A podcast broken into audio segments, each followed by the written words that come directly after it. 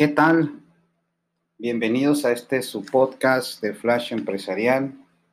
Vamos a seguir platicando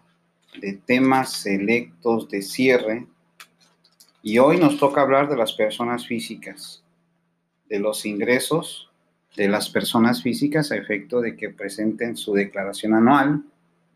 y estén atentos todos ellos. Pues bien,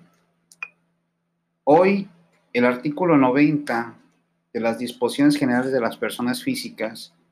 establece que las personas físicas que tengan la residencia en México y que obtengan ingresos en efectivo, en bienes, el devengado en los términos que así lo señalan las disposiciones legales, en crédito, en servicio, en los casos que señale esta ley, o de cualquier otro tipo están obligados al pago del impuesto, las físicas en el residentes en el extranjero, que realicen actividades empresariales, presten servicios profesionales independientes en el país a través de un establecimiento permanente por los ingresos atribuibles al mismo. Es decir, que en el título cuarto de la Ley de Impuestos sobre la Renta, que habla de las personas físicas, tenemos pues los ingresos de estas mismas. Ahora bien, algo importante que hay que analizar es que las personas físicas pueden obtener varios, varios ingresos, varios ingresos de la ley de impuestos sobre la renta. Sin embargo, algo que nos llama poderosamente la atención es el ingreso en servicio. Muchas personas físicas pueden tener ingresos en servicio y esos ingresos en servicio, pues propiamente dichos, no causarán el impuesto sobre la renta siempre y cuando la disposición diga lo contrario. Si las disposiciones legales dicen lo contrario, será grabado el impuesto, el ingreso en servicio. Entiéndase el servicio que recibe la persona física. ¿Cuál sería el ingreso en servicio que está establecido en la ley de impuesto a la renta y que es grabado? Es el que eh, dispone el artículo 94 en su segundo párrafo, donde establece que cuando los funcionarios públicos se les asigne un vehículo y este vehículo no cumpla con los requisitos establecidos en el artículo 36, fracción segunda de la ley de impuesto a la renta, que tiene que ver con el requisito para que ese eh, vehículo sea deducible, el diferencial de esa operación se dividirá entre 12 y mes a mes se le acumulará, en este caso al funcionario público que se le asignó el vehículo, como, en todo caso, como un ingreso en servicio. Así lo dispone el artículo 94. A partir de ahí es el único ingreso en servicio que está grabado por la ley de impuestos sobre la renta. Entonces, si una persona física, por ejemplo, un directivo, recibe o ponen a disposición un vehículo a la empresa y este es única y exclusivamente para la realización de sus, de sus actividades o de los actos que realice dentro de la empresa, independientemente si la catalogación que la tenga en su organigrama y en lo que son los requisitos del puesto, ese vehículo no figura ahí, ese vehículo dispuesto a disposición de esta persona directiva de la empresa se consideraría un ingreso en servicio lo cual no está grabado por la ley de impuestos sobre la renta. Ese es un ejemplo y hay varios. En fin, estos son los ingresos en servicio. Ahora bien, ¿qué más ingresos debo de tener en cuenta efecto de que, de que mi declaración de impuestos se quede correctamente bien? Pues miren, hay que tomar en cuenta los préstamos, los donativos, los premios que se, que se han sido obtenidos en el mismo siempre que estos en lo individual o en su conjunto excedan de los 600 mil pesos. Y aquí hay que cuidar mucho esta parte.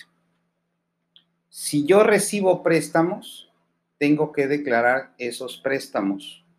Esos préstamos los tengo que declarar. Como una relación informativa, ya que si no declaro esos, impuestos, esos ingresos por préstamos,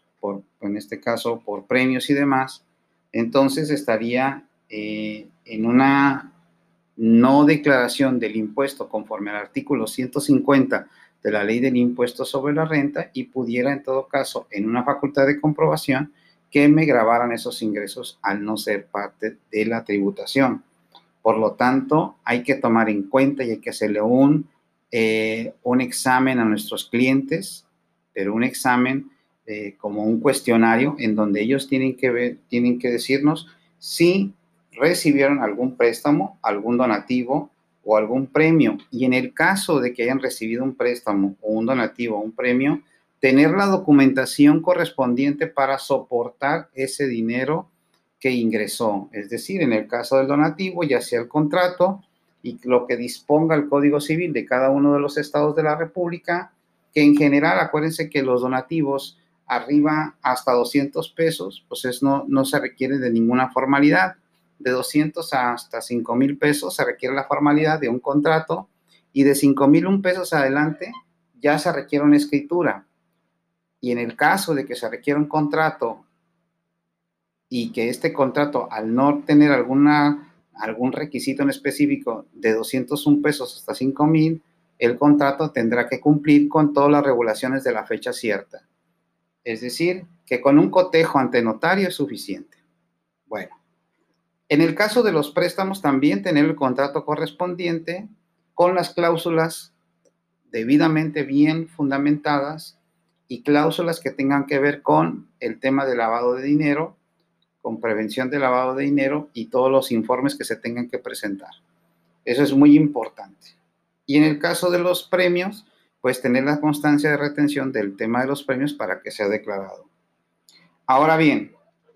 en el caso de lo que no sería ingresos, lo que no se consideraría eh, ingresos, es cuando se tuviera un fideicomiso, cuando se pongan bienes en un fideicomiso y cuya finalidad del fideicomiso sea destinado a fines científicos, políticos, a fines, eh, a fines este, políticos, religiosos, o a los establecidos para la enseñanza en instituciones de asistencia o beneficencia señalados en el artículo 151, fracción tercera, o a financiar la educación hasta el nivel licenciatura a los, a los, en este caso, a los descendientes en línea recta, siempre que los estudios cuenten con reconocimiento de validez oficial. Entonces, si yo pongo un bien en fideicomiso y la actividad que se hace por medio del fideicomiso paga su impuesto, pero a, estas, a estos beneficiarios de este fideicomiso les, les baja el recurso para pagar los estudios, para pagar todo lo que tengan que ver con los estudios hasta la licenciatura, los ingresos que reciba la persona física beneficiada de ello no causarán impuestos sobre la renta. Esto es muy importante y así lo debemos de tomar en cuenta. Entonces, si tenemos un tipo de de planeación, si ustedes quieren decirlo así, o de algún beneficio que quieran tenerlo eh, en cuenta, pues esa parte es importante que se tenga toda la documentación correspondiente para que no cause impuesto sobre la renta. Es de capital importancia esta situación y por lo tanto, pues hay que tomarlo en cuenta, ¿no? El tema de las partes relacionadas, hay que tener mucho cuidado con partes relacionadas en personas físicas, ya que en alguno de los casos se da, eh, se da que eh, haya algún control o, se ejerza alguna, alguna o, o el capital que se le haya invertido a esta persona física o que administre de alguna manera su negocio de manera directa o indirecta, todas las operaciones en materia de partes relacionadas hay que cuidarlas. Hay que cuidarlas porque eh, hay que tener en todo caso,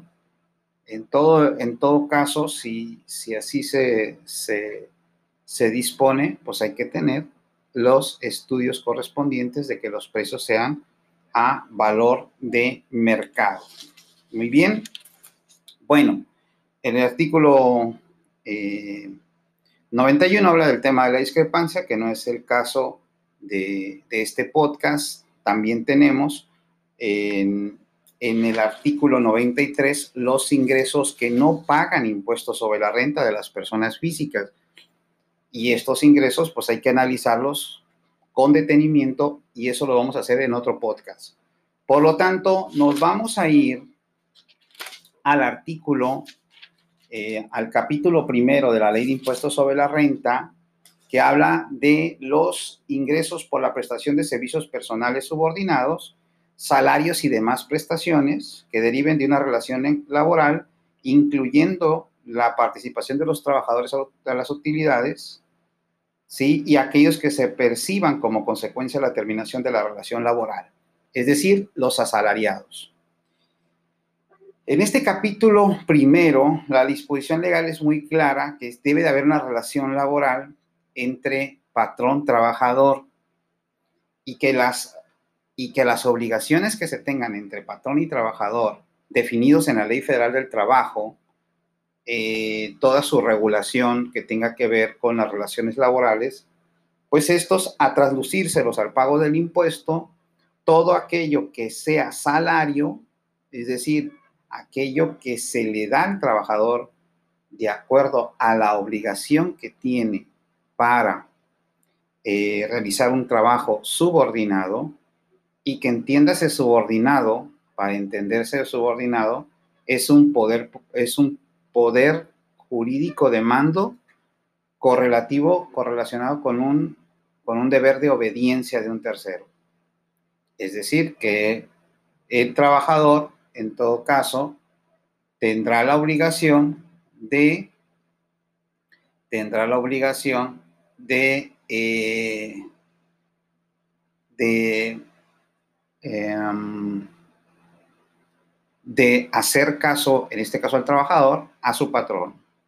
Y que en esa subordinación existen tres elementos contundentes, que es el lugar de trabajo, el horario y el tercero que es la subordinación, es la supervisión. Entonces, Aquí es, este es de suma importancia que todos los ingresos que tengan este tipo de, de personas físicas son las que se estarían, en todo caso, acumulando para efecto del impuesto anual. Ahora bien, entra aquí mismo, en este mismo primer párrafo, entra otra categoría que son los que se asimilan, son para efectos de este impuesto, aquellos que se asimilan estos ingresos y que son los siguientes. Bueno, son siete fracciones. En la fracción primera aparece la remuneración de empleados públicos, que es la relación que se tiene con los funcionarios públicos de los gobiernos municipal, estatal y federal, los anticipos de sociedades cooperativas de producción, sociedades y asociaciones civiles, anticipos o rendimientos a cuenta de utilidades, y que este tipo de sociedades son muy importantes, ojo, son muy importantes porque en materia de soporte de la transacción debe de aparecer las asambleas, debe de tener su constitutiva, sus, sus partes sociales y sus libros, los que les correspondan, ¿no? Esto es importantísimo, ¿no? Ahora, si le vas a pagar honorarios a miembros del consejo, a comisarios o a cualquier otro consejo o cualquier otro de cualquier índole, este, o a honorarios administradores, comisarios y gerentes generales, dependiendo, ahora sí, dependiendo la modalidad de sociedad y que le vas a pagar a esas personas físicas que en su, que en su caso, de acuerdo al artículo 150, estarían obligadas a presentar su declaración anual si cumple con ciertas características, bueno, pues estas personas tendrán que tener, primero que nada, la constancia de... Eh, la, constancia de, eh, de que se les dio el, en este caso, pues este, el nombramiento, ya sea en una asamblea o en un documento anexo de esa asamblea, que para mí es lo más ideal, sería en la asamblea. Y si en la asamblea se le especifica el monto del emolumento, mejor ahí mismo en la asamblea, y también la forma de cómo va a ser, el, eh, en este caso, la parte contractual. Es decir, si se va, se va a emitir un contrato de honorarios, ¿verdad? En caso de que quisieran si, no quisieran optar por la retención vía artículo 94, fracción tercera, o en su caso o en su defecto, si es por medio del capítulo 2. Entonces pueden ser dos opciones, ¿no?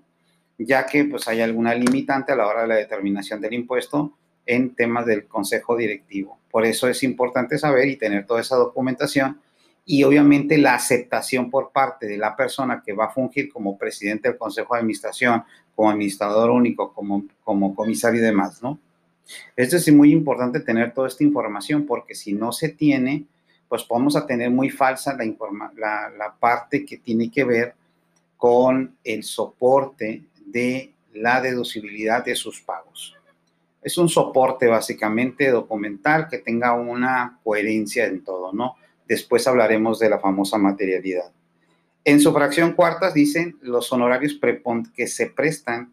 preponderantemente a un prestatario, es decir, aquí son los honorarios que una persona física, profesionista, puede ser,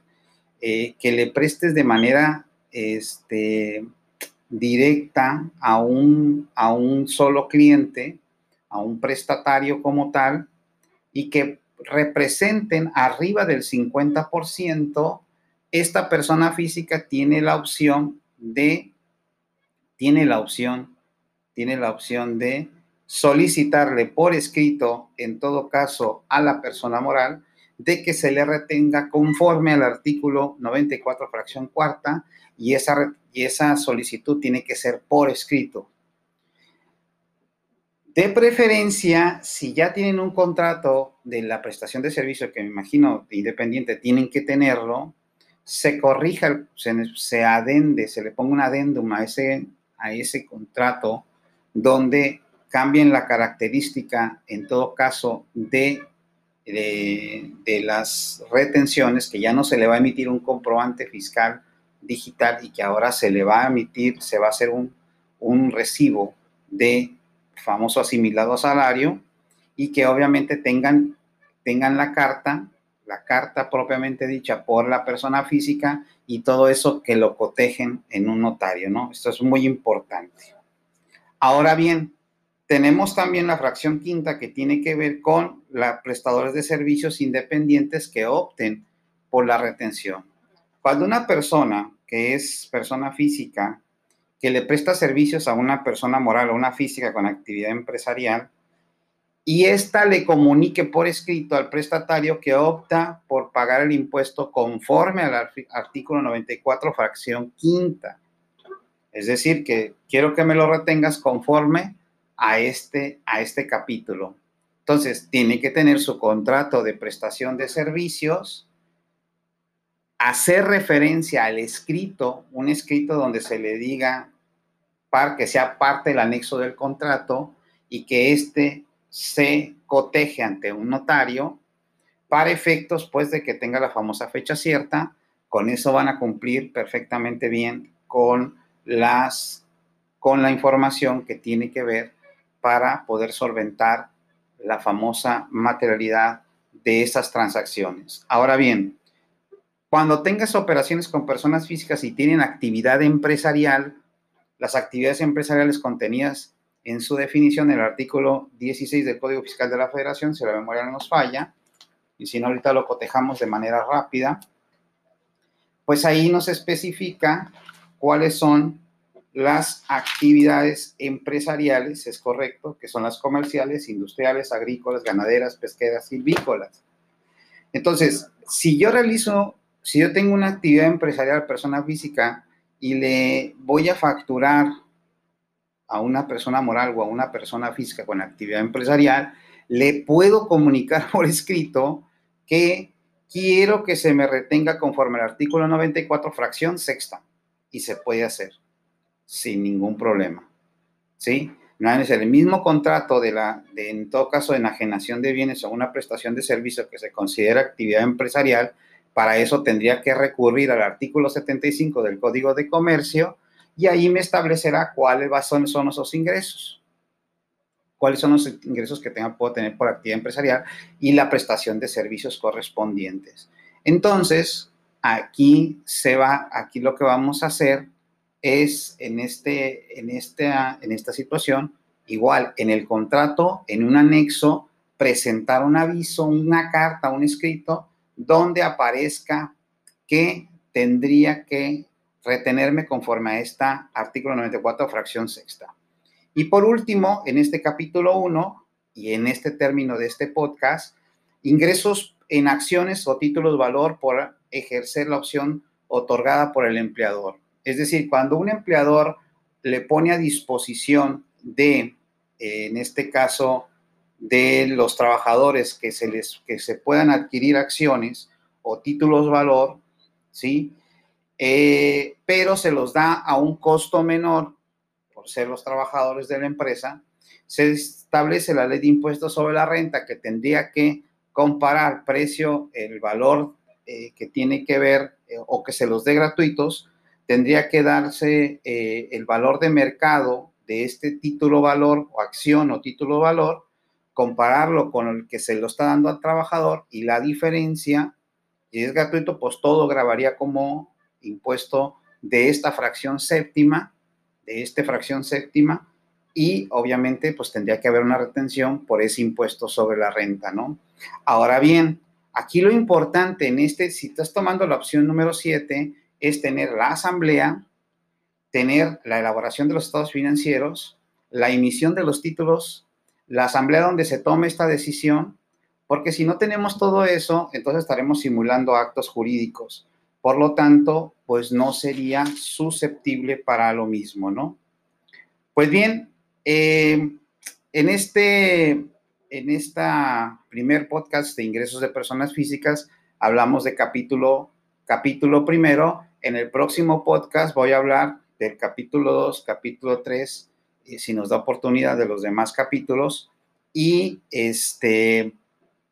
y pues que todo todo esté perfectamente bien entendido para que ahora que presentes tu declaración anual de impuestos, pues tengas toda la información. Por último, antes de irnos, no sin antes decir que en el último párrafo del artículo 94 te establece que no es objeto de la ley de impuestos sobre la renta y son los ingresos en bienes o en servicios, eh, los servicios de comedores y de comida, así también los, fíjense bien, los bienes que el patrón proporciona a los trabajadores para el desempeño de las actividades propias de, de estos que de estos siempre que en este último caso estén de acuerdo con la naturaleza del trabajo, es decir, con los uniformes, las herramientas de trabajo, esos serán ingresos no objeto que va a tener, que va a tener el trabajador y que obviamente van a poder ser deducibles en, en el impuesto sobre la renta. Pues bien, nos vemos en el próximo podcast. Hasta luego, que tengan un excelente día.